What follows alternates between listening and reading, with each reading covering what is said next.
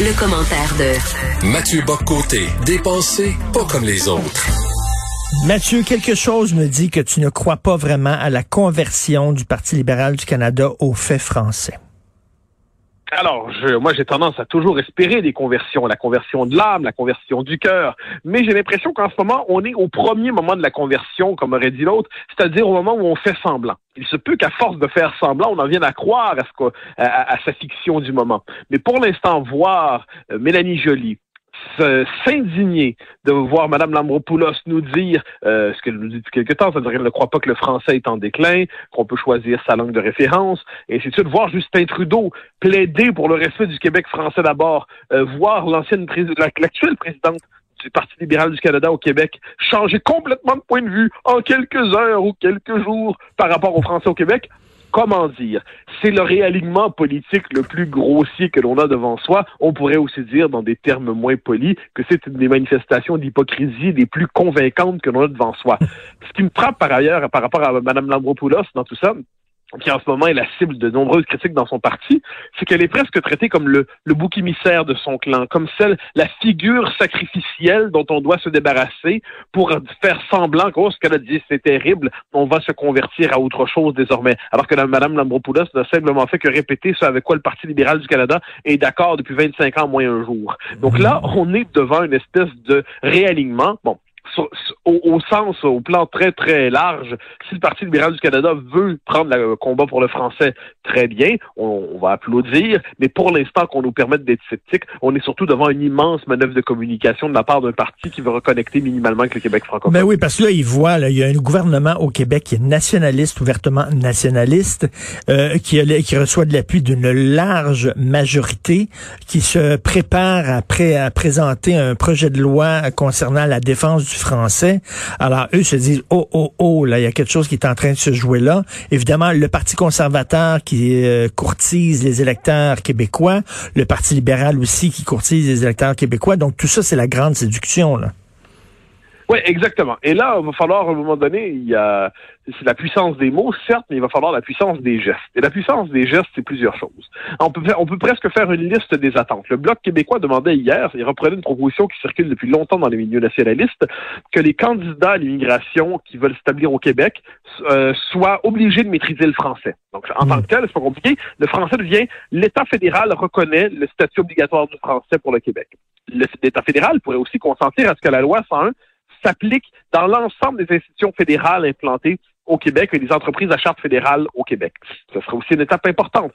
L'État fédéral pourrait consentir au fait qu'au Québec, par ailleurs, sur le plan de l'administration publique fédérale, c'est le principe de la loi 101 qui commande. Il pourrait faire ça, ce serait pas mal. L'État fédéral pourrait aussi, poussons l'excitation encore plus loin, affirmer qu'il renonce à contester les différentes dispositions des lois dites d'identité au Québec, que ce soit sur le plan de la langue ou autre chose, pour reconnaître l'autonomie du Québec sur le plan de l'affirmation de son identité, et ainsi de suite.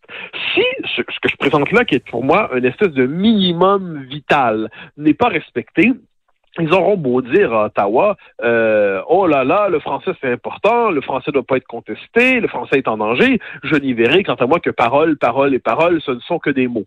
Mais, mais cela dit, ce nouveau contexte, entre guillemets, symbolique ou idéologique, j'espère que le gouvernement Legault en profitera pour se dire, mais là, c'est le temps d'y aller. Parce que depuis un certain temps, on voit le conflit ouvert dans le gouvernement Legault entre euh, Simon Jean Barrette qui veut y aller, qui veut frapper, qui veut nous montrer quelque chose de gros, et puis manifestement, une bonne partie de l'aile du euh, fédéraliste du gouvernement dit, non, non, non, attends un peu, attends un peu, puis François Legault arbitre. Là, François Legault va devoir trancher. Les circonstances sont bonnes, c'est le moment de vérité pour lui même les libéraux fédéraux considèrent que la situation est tragique, et qu'elle est fragile, eh bien, c'est le temps que le gouvernement du Québec s'en empare et soit à la hauteur de l'histoire. Écoute, j'ai appris, parce que je ne le savais pas, et j'imagine que toi, c'est la même chose, tu l'as appris en même temps que moi, que la directrice de l'aile québécoise du Parti libéral du Canada est une anglophone. Euh, oui, bah, ça, ça, je l'ai vu, mais ça, bon, elle, je, je, je, ne conteste pas, elle peut être anglophone, elle peut être ce qu'elle veut, mais ce qui, ce, qui m'embête, ce sont ses idées. Et là, euh, hier, on a vu ça, ça circulait beaucoup sur Twitter, sur, euh, sur, Facebook et ainsi de suite, les réseaux sociaux. D'ailleurs, elle les a effacés, ces tweets, où elle présentait la loi 101 comme une loi d'oppression. elle disait que la loi 101 avait appauvri le Québec. alors là, ça, c'est intéressant, parce que il faudrait qu'on lui demande ce qui fait qu'en l'espace d'un an et demi, deux ans, elle voyait dans la loi 101 une langue d'oppression, et maintenant elle considère que c'est une langue absolument nécessaire. Qu'est-ce qui fait qu'elle croyait il y a très peu de temps que le français n'était pas en danger du tout, puis maintenant qu'il est en danger? Ce serait intéressant de savoir ce qu'elle pense là-dessus, parce que moi je serais intéressé de savoir quel est le chemin de conversion. C'est très intéressant le chemin de conversion. Qu'est-ce qui l'a amené à voir la lumière et qu'elle nous l'explique? Parce que sinon, encore une fois, on aura peut-être l'impression qu'on est en train de se moquer de nous, comme dirait M. Pignon. Euh, et là, on est devant un moment où il faudrait tendre le micro. Mais j'ai l'impression qu'une partie de la classe politique, surtout les libéraux fédéraux, ont une capacité assez exceptionnelle à se dérober au micro. Euh, c'est-à-dire, on leur pose des questions, ou alors quelquefois, on ne leur pose pas des questions. De ce point de vue, la, radio-télévision fédérale devrait peut-être un peu plus faire de, de, de son travail d'information, puis demander aux gens, expliquez, expliquez-nous l'évolution de votre réflexion. Expliquez-nous pourquoi vous pensiez ça, vous ne le pensez plus, vous pensez à autre chose maintenant. Ça nous intéresse. Et, si Mme Chelsea Craig et Mme Lambropoulos euh, euh, n'ont pas hésité une seconde à, à dire ce qu'elles pensaient de la défense du français, c'est qu'elles savaient qu'il y avait beaucoup de gens au sein du Parti libéral du Canada qui pensaient comme elles. Mais évidemment, et puis ça, ça nous ramène à, à, Stéphane Dion. Stéphane Dion avait dit de la loi 101 que c'était une grande loi canadienne. Ça doit faire un peu une dizaine d'années qu'il a dit ça. Mais pourquoi avait-il dit ça?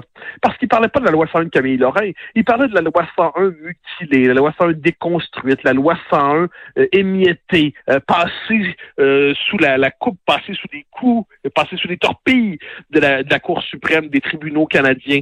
Alors là, la, la loi 101 acclimatée, domestique, anéanti, condamné à l'impuissance, ça, ça devient une grande loi canadienne. Et j'ai l'impression que ça, c'est une thèse que je défends depuis longtemps, c'est que le Canada va reconnaître l'identité québécoise, la, nation québécoise, le jour où il nous aura complètement folklorisés le jour où on va devenir euh, une espèce de minorité empaillée dans le musée du multiculturalisme canadien, euh, là, soudainement, on va avoir droit à tous les éloges. Ils vont s'excuser pour les Acadiens, ils vont s'excuser pour la loi des mesures de guerre, ils vont dire que le français est essentiel. Tout ça va venir le jour où nous ne serons plus en danger. Mais là, puisque le nationalisme québécois continue d'être agissant, et ainsi de suite, là, il y a une, on est dans, la phase d'entre-deux. C'est que là, on, bon, on se dit, il faut les combattre, donc il faut faire semblant de reconnaître un petit peu, mais pas trop parce que ça impliquerait des conséquences. Les fédéraux ne savent plus comment nous gérer parce qu'ils ne savent pas non plus comment gérer François Legault. Ils se demandent jusqu'où va aller François Legault. Je hmm. pense qu'on est nombreux à se demander. Moi, François Legault, quand je le vois aller, je me demande, est-ce que c'est vraiment un fédéraliste converti? Hein? Est-ce que lui, est-ce que vu la lumière inversée? ou est-ce que c'est ce que je crois, un souverainiste refoulé? Hein? C'est-à-dire qu'il s'est dit, j'aurais bien aimé ça, mais c'est plus possible pour l'instant. Mais on ne sait jamais un jour, et si tel est le cas, ce que j'espère, c'est que dans cette époque où il est invité à sortir du placard, j'espère que François Legault sortira lui aussi du placard et nous confessera plus tôt que tard, j'espère, je crois que le Québec doit devenir un pays. Le moins qu'il fasse une très bonne loi 101, ce serait déjà une bonne étape. Est-ce que François Legault est un souverainiste qui se cache et qui, là, euh, met, met, en fait, va, va vouloir prouver aux Québécois, regardez, même avec un premier ministre comme moi, qui s'est dit non souverainiste, même avec un, premier ministre comme moi qui a mis de l'eau dans son vin pour faire la loi 21. Euh, même là, nous nous euh, affrontons à une porte fermée, ce qui veut dire qu'il va falloir à un moment donné en tirer, les conclusions qui s'imposent. Est-ce que c'est ça son plan de match? moi, je pense pas que c'est un calcul chez lui. Moi, je, je, pense que les, les, hommes sont euh, globalement moins, un peu moins calculateurs que ça. Je pense qu'il il s'est vraiment dit qu'il allait essayer de faire tout ce qu'il peut dans le Canada. Il s'est vraiment dit, il a juste oublié que le Canada n'était pas d'accord là-dedans. Il faut, faut, être deux pour danser de ce point de vue. Il, est prisonnier du piège québécois. C'est-à-dire les Québécois pensent qu'ils sont en dialogue avec le Canada alors qu'ils sont en monologue avec eux-mêmes. Mmh. Mais une fois que tu dit, mmh. le, François Legault croit qu'il y a une marge d'action. Puis c'est probablement vrai. On a eu la laïcité, tout ça. Mais ce qu'il va devoir constater, je crois, c'est que tôt ou tard, dès qu'on bouge un petit peu, eh bien, ces marges d'action sont beaucoup plus réduites qu'on le pense. Et là, la question, moi, je pense pas que c'est un plan. Ce que j'espère, cela dit, c'est qu'il euh, il va se dire un jour, j'ai vraiment tenté, j'ai fait ce que je pouvais, j'ai essayé, je l'ai essayé, je l'ai essayé mon nouveau beau risque. Mais là, la question, c'est est-ce qu'il va, à partir de là, être capable de tenir sa coalition puis faire la prochaine étape? Sinon, il se pourrait ça. que d'autres nationalistes en part du terrain. Non, mais tu peux pas aller si loin que ça comme il le fait, puis après ça reculer puis prendre ton trou puis euh, couche couche euh, couche couche panier là, puis rentrer dans ta niche puis euh, à un moment donné, il faut il faut que tu sais les conclusions qui s'imposent. Et moi, j'ai très très hâte de voir la fin de ce film-là. Si c'était un DVD, j'avancerais en accéléré, là, parce que je veux voir justement comment il va réagir quand le Canada va nous dire non, clairement. Oui, ben, Ben là, c'est que là, le fait est qu'il y a la contestation en ce moment de la loi 101. Il y a en ce moment, euh, pardon, de la loi 21, il y a la déconstruction programmée, étape par étape, de la loi 101.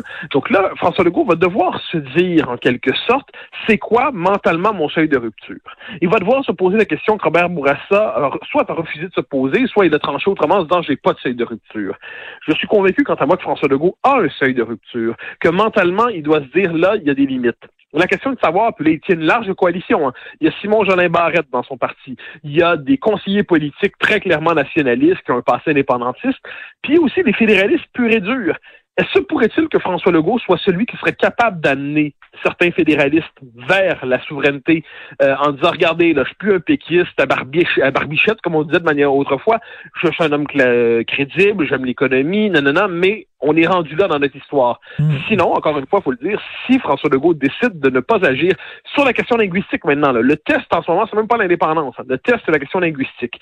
S'il décide de rien faire là-dessus, ou de nous faire une loi décevante, ou de continuer à financer Dawson, l'agrandissement de Dawson, ou s'il continue à donner le Royal Victoria à McGill, comme si ça allait de soi, s'il continue de financer le débalancement euh, du financement des institutions anglophones au détriment des institutions francophones, eh bien là, il y aura de la place pour un parti nationaliste de remplacement qui, que l'on croyait mort et qui pourrait renaître, parce qu'à un moment donné, il y a des limites à toujours dire je suis nationaliste, je suis nationaliste, je suis nationaliste, mais à rien faire quand vient le temps de livrer. Ça, c'est vraiment la question du français, la nouvelle loi 101, la question de notre langue, de notre identité, c'est le test historique de François Legault. Il n'est pas interdit de penser qu'il puisse le relever, il n'est pas interdit de craindre qu'il échoue. Moi, je suis convaincu, c'est toujours, j'ai toujours cru ça, que je crois que les, les Québécois veulent que ce soit des non-souverainistes qui fassent la souveraineté. Et euh, ça, on s'en reparlera une autre fois, mais je suis convaincu de ça, qu'ils auraient aimé que ce soit Bourassa qui fasse la souveraineté, ils l'auraient suivi, puis ils aimeraient que ce soit François Legault qui fasse la souveraineté, mais surtout pas des souverainistes. C'est assez ben, particulier. en un mot, je suis assez d'accord avec ça. Reste à voir comment ça va se faire, mais je crois qu'ils auraient besoin de ça pour se rassembler dans une grande coalition souverainiste. Pour ça, par ailleurs, il faut que les souverainistes fassent leur travail, mais c'est tout à fait possible. Euh, j'ai longtemps cru ça, il m'arrive de le croire encore. Qui sait si l'avenir du Québec ne passe pas par là? Merci beaucoup. On s'en reparlera en détail. Merci Mathieu. Bonne journée.